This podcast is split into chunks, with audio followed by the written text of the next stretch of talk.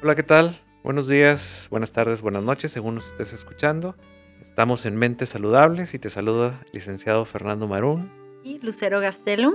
Somos psicoanalistas y estamos aquí platicando y analizando algunos temas. Y el tema del día de hoy es por qué es tan difícil superar una infidelidad en la relación de pareja. ¿Cuántas personas no conocen ustedes que han vivido una situación de infidelidad? Ya sea que porque la amiga o el amigo les platica, o bien porque lo escuchan de alguien más, ¿no? De, oye, se separaron porque fulanita le fue infiel a él o él le fue infiel a ella. Entonces es una situación que cada vez se habla más de ella. No quiere decir que sea cada vez más común, quizá antes también era frecuente, pero ahorita se habla un poco más de ella. Claro, bueno, se ventila más, hay más información por cuestiones de redes sociales y de este tipo de cosas, pero también, como bien dijiste, no hemos escuchado, pero también hay personas que han vivido la infidelidad, ya sea en carne propia. en carne propia, y definitivamente pues son, son situaciones extremadamente dolorosas. Por eso es el tema del día de hoy, extremadamente dolorosas, difíciles, eh, difícil de superar y bueno, está cargada de muchas emociones. Difícil de hablar también. Claro. Muchas veces y muchas parejas o muchas personas que viven en pareja prefieren guardarse esta situación para que no se rompa esa relación. Y se aguantan o tratan de pelear, tratan de hablar, tratan de desquitarse, de vengarse, tratan de, de arreglar también las cosas. O sea, es un sube y baja de emociones es un sube y baja de pensamientos. Y obviamente, pues como bien dices, ¿no? O sea, es algo que para algunas personas pudiera representar algo penoso, algo difícil de platicar, que alguien se entere, pero también, pues bueno, la, la dificultad para la persona afectada, vamos a llamarle en este caso una víctima, donde la pareja le fue infiel y esta persona, pues pues se va a topar con diferentes escenarios en donde pues me da pena decir, qué miedo, qué terror a que la relación se termine porque yo amo a esta persona. O qué coraje y me encantaría destruir muchas cosas. Me encantaría hacer otras que nunca me he atrevido a hacer precisamente en esta situación. Eh, vienen depresiones, sentimientos de coraje, de rabia, de tristeza, de llanto, etcétera, ¿no? Es una, es una, es una posición muy, muy difícil cuando la persona afectada la ponen porque la pusieron en esta situación y obviamente quizás sea la primera vez, no tiene experiencia, no sabe qué hacer. También quién sabe cómo llegó a enterarse, ¿no? Porque hay situaciones muy complicadas en donde el evento llega a ser abrumante o catastrófico y eso también queda impreso en la mente de la persona.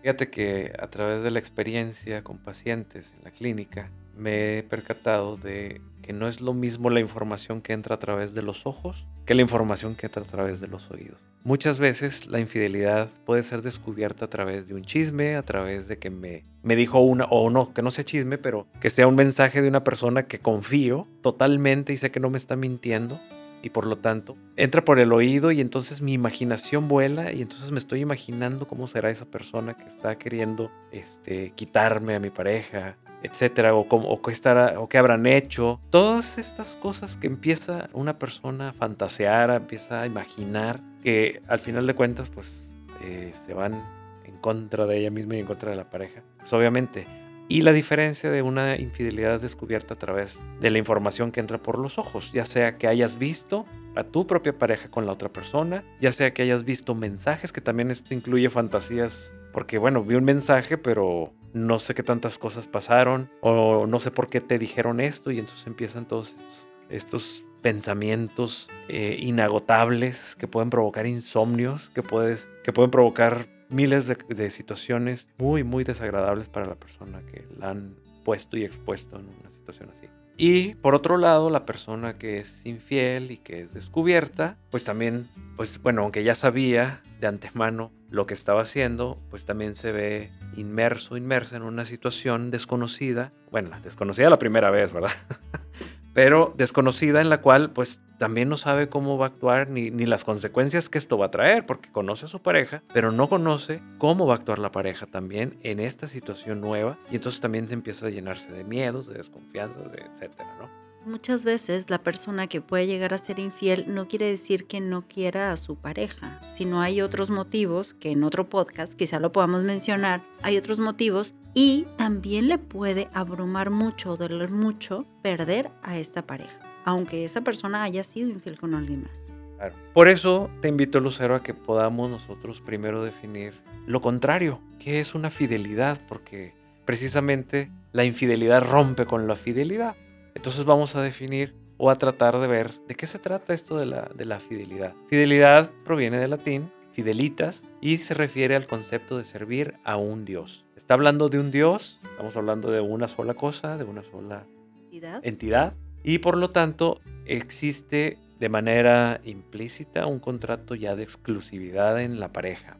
Cuando se da el matrimonio, ahorita que dijiste, es, es un contrato y se prometen fidelidad. O sea, cuando hay una unión entre dos personas, es algo que se promete, es como un compromiso al que se llega, que los dos están aceptando en ese momento ser fieles, pero bueno, ahí tendríamos que ver qué es eso de ser fieles, ¿no?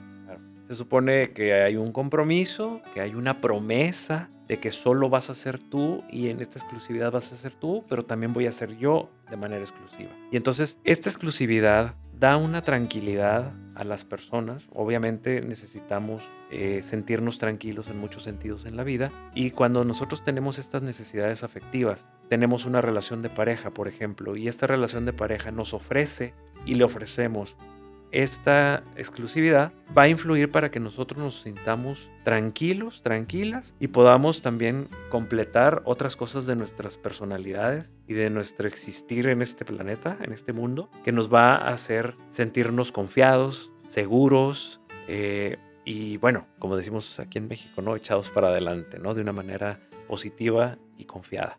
Sería como una confianza básica necesaria para que pueda ir creciendo tanto la pareja como los individuos que la componen. Claro. Y por otro lado, entonces, ¿qué sería, tomando como base el concepto que venimos haciendo de, fidelidad, ¿qué sería la infidelidad? Pues precisamente la infidelidad viene a ser el rompimiento de esta exclusividad, viene a ser la traición a este compromiso por parte de uno de los dos en la pareja y por lo tanto el incumplimiento de esto decir, que entonces, ya sea que en su corazón o físicamente, uno de ellos no sea exclusivamente para el otro, sino que esté seduciendo a otras personas o esté coqueteando con otras personas, que esté hablando con otras intenciones diferentes a amistad, trabajo, sino que esté hablando de manera romántica con alguien más, entonces ahí ya estaríamos hablando de una infidelidad. Y dependiendo del contrato que se haya asumido o que hayan hecho también, porque estamos de acuerdo que cada cultura tiene sus propias creencias y sus propios conceptos. Y cada pareja también puede llegar a tener sus propios conceptos de fidelidad y de infidelidad, ¿no? Pero fíjate que hay algunas parejas que pueden llegar a autorizar en la relación de pareja que la otra persona pueda tener relaciones sexuales con alguien más, pero con el consentimiento de ellos. Ahí sería fidelidad porque los dos están de acuerdo con que uno de ellos se va a meter sexualmente con alguien más. Y este es el concepto exclusivo de esa pareja, ¿sí? Pero hay otras parejas, bueno, que pueden tener los códigos más estrictos en donde la exclusividad es, es, mía y tuya y, y, a partir de ahí, en cuanto se rompa, ya sea con palabras, ya sea con algunos mensajitos de texto, ya sea con actos sexuales o finalmente enamorarse de otra persona, al final de cuentas de, llevar una relación en paralelo, este, queriendo, entre comillas, a, ambas o sintiendo a ambas personas, ¿no? Y entonces, esta, porque el tema del día de hoy es por qué es tan difícil superar una infidelidad en la pareja.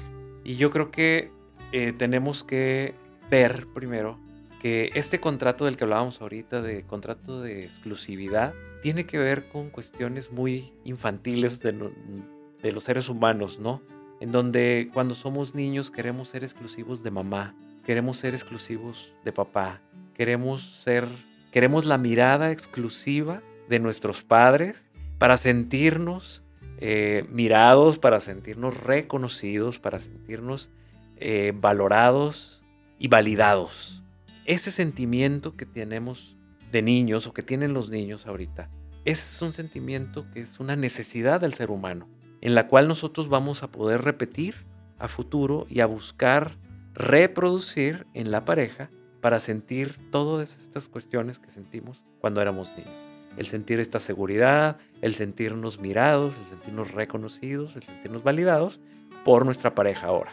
Bueno, y este tipo de contrato, entonces tendríamos que revisar hasta dónde lo que yo le estoy pidiendo, a lo mejor acordando en la pareja, es algo maduro, es algo adulto o es algo que no corresponde. Por ejemplo, es que fuimos a la boda y no me mirabas. Estabas en la mesa platicando con todo el mundo y no me mirabas. Entonces, parte de estas demandas, muchas veces de las parejas es, mírame, estoy aquí, hazme caso. Y muchas veces eso lo podemos tomar ya como infidelidad, cuando en realidad solamente es, es mi espacio social, me gusta platicar con los demás si vienes conmigo como mi pareja, pero tranquilo o tranquila, puedo estar socializando con quien yo quiera, no me estoy besando, no estoy teniendo relaciones sexuales, entonces no pasa nada. Acordamos que solamente ese tipo de cosas y tampoco estoy coqueteando con nadie más, ¿no? Claro, y eso se puede convertir tanto en una discusión como en un arreglo, si es que hay arreglo en eso. Pero cuando es descubierta una infidelidad en grados más grandes, ya cuando puede ser mensajes explícitos por eh, celular o, ver a la pareja en la calle o ya definitivamente descubrirlos en la cama teniendo relaciones, es, eso es, es esa escena, esos pensamientos son tan difíciles de superar porque se rompe precisamente la exclusividad, se rompe la ilusión de que no soy único para esta persona, de que esta persona, yo me sentía tranquilo, tranquila, de que mi pareja me quería a mí y ya no quería a nadie más como a mí.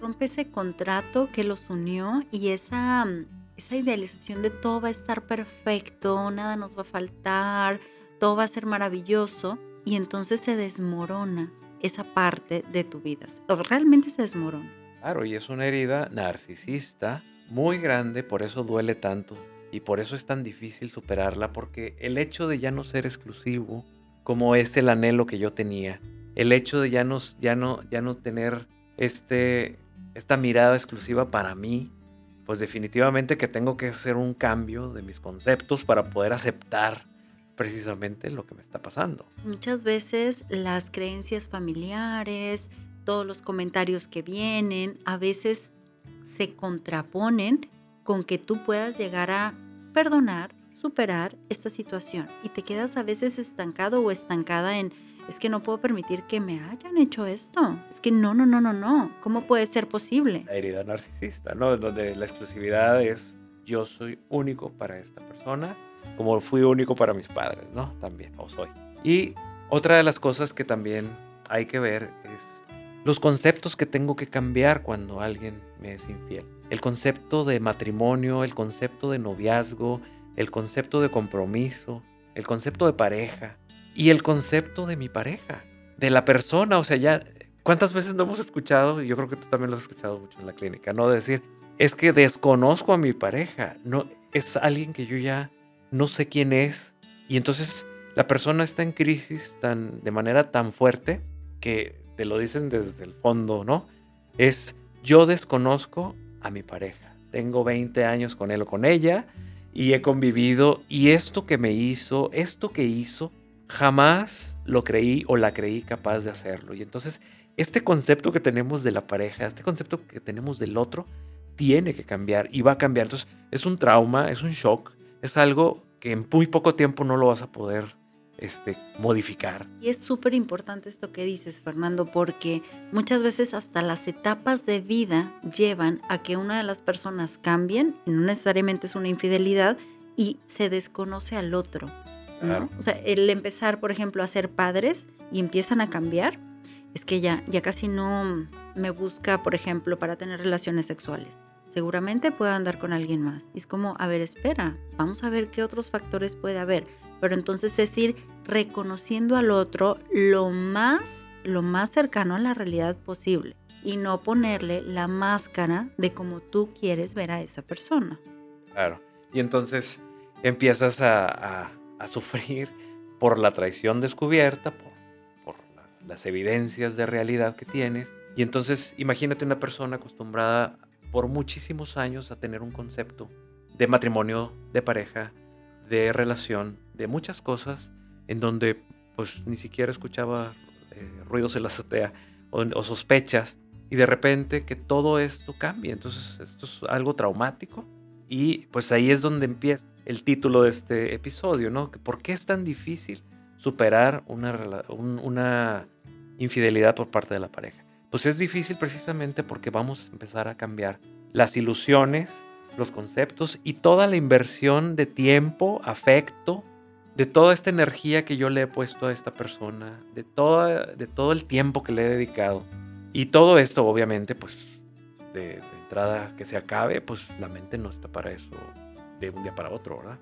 Tanto la energía que dices en, en la pareja como el concepto que vas teniendo de ti en la pareja, porque es diferente cómo eres tú a cómo eres tú en la pareja. Entonces, esa partecita de ti también se desmorona, ¿no? Que sería la parte de lo que habíamos platicado de la herida narcisista, es como, ¿y ahora quién soy yo? Y empiezas a cuestionarte, entonces, ¿por qué lo hizo? Entonces, no soy suficiente. Y una serie de cosas, digamos que bastante fuertes y muchas veces el acompañamiento psicoterapéutico para ir entendiendo qué fue lo que pasó, qué caos ocurrió en mi mente con todo esto, ayuda muchísimo. Claro, y empieza la mente a, revolucionarse hasta dejar de dormir por estar piense y piense y piense. Y entonces, ¿qué tiene esa persona más que yo? ¿O cuánto tiempo eh, me ha estado viendo la cara, como decimos aquí? O sea, ¿cuánto tiempo me ha engañado y yo ni cuenta me he dado? Y entonces he sido una tonta o he sido un tonto. Y entonces empezamos a competir y empezamos a decir quién es mejor si esta persona o yo, o qué tiene esa persona diferente a mí para que se haya, haya podido voltear a, verla o a verlo a él. Todas estas cosas que tienen que ver con, el, con la dificultad para superar una, una infidelidad. Obviamente que la mente pues, está en todo un... Una sacudida, ¿no? Un terremoto Claro, y no saber cómo actuar porque es una situación nueva. Y entonces un día te reclamo, el otro te agredo, el otro estoy bien, el otro te pido cosas, te, pido información que quiero saber pero que tampoco quiero saber al mismo tiempo porque con qué me voy a topar, este, qué garantías tengo de que ya no vas a ver a esta persona, cómo me vas a comprobar de que ya no va a pasar esto. ¿Qué definirías tú, Fernando, tú que tienes más experiencia tratando con parejas, que sería cómo superar esto? O sea, ¿qué sería superarlo? Bueno, superarlo es primero, de acuerdo a la experiencia clínica, es someterlo a proceso. Y me encantó tu pregunta, ¿eh? Someterlo a proceso porque la persona afectada quiere todo en el instante, quiere saber qué pasó, quiere preguntarle, quiere garantía, quiere que no vuelva a pasar, quiere todo en un... Entonces, obviamente en eso consiste lo traumático, en que todo se, se, colapsa como en un acordeón. Y entonces cuando empezamos a, vivir los procesos terapéuticos, y llamo y subrayo lo de las cuestiones de proceso, es que a través del tiempo y a través de ir hablando, de ir exponiendo en la, en la psicoterapia con alguien más, los dos, es como se van a reconocer entre ellos de una manera diferente y van a empezar a construir otro concepto de todo lo que ya hemos mencionado.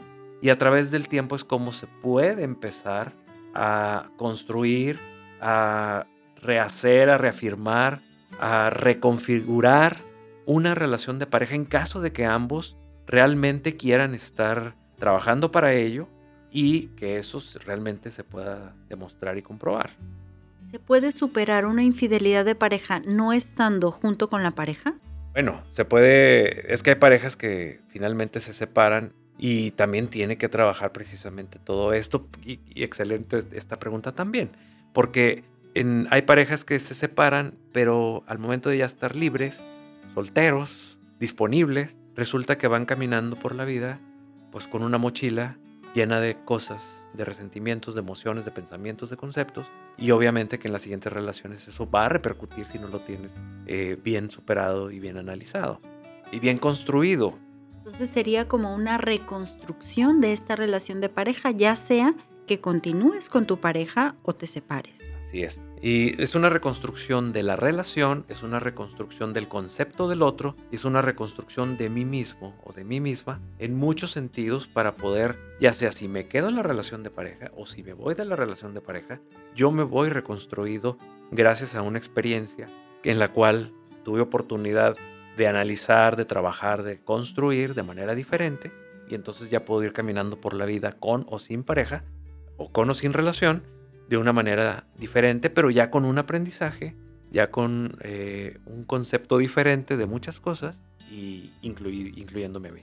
Qué bueno que mencionas eso, Fernando, porque yo creo que es muy difícil como sociedad de pronto aceptar el, ah, descubrió una infidelidad, se tiene que divorciar, se tiene que separar, o descubrió una infidelidad, tiene que perdonar, tienen que seguir juntos. Entonces muchas veces estamos con miles de prejuicios y tomando decisiones con base a lo que la sociedad quiere. Claro. Y es precisamente aquí la importancia de una psicoterapia de pareja o individual también, o psicoanálisis, dependiendo la necesidad, de que nosotros como psicoanalistas, como psicoterapeutas que somos, es cada caso en particular tiene sus propias características y tiene un proceso diferente al otro. Por eso siempre lo damos en mente saludable, que generalizar pues sí nos sirve mucho, pero la invitación a las personas que nos escuchan o que se identifiquen es precisamente acudir a que puedan ver su caso en particular para que entonces puedan saber de qué está hecho o de qué material está hecha su proceso y por lo tanto construir a partir de lo individual y no de lo general. Y es, Fernando. Pues encantadísima de estar platicando hoy este tema contigo. Yo creo que toda la audiencia que nos está escuchando, pues por ahí les van a rebotar ideas, ya sea que ustedes lo hayan vivido o personas cercanas a ustedes que lo hayan vivido. Ahora, si hay temas que de pronto todavía no hemos nosotros mencionado y que ustedes dicen, oye, estaría padrísimo que puedan platicar de, no sé, ¿por qué entonces... Eh, ¿Por qué se sufre cuando se divorcia? Bueno, entonces esperemos que pronto nos puedan llegar sus preguntas, sus comentarios a nuestras redes sociales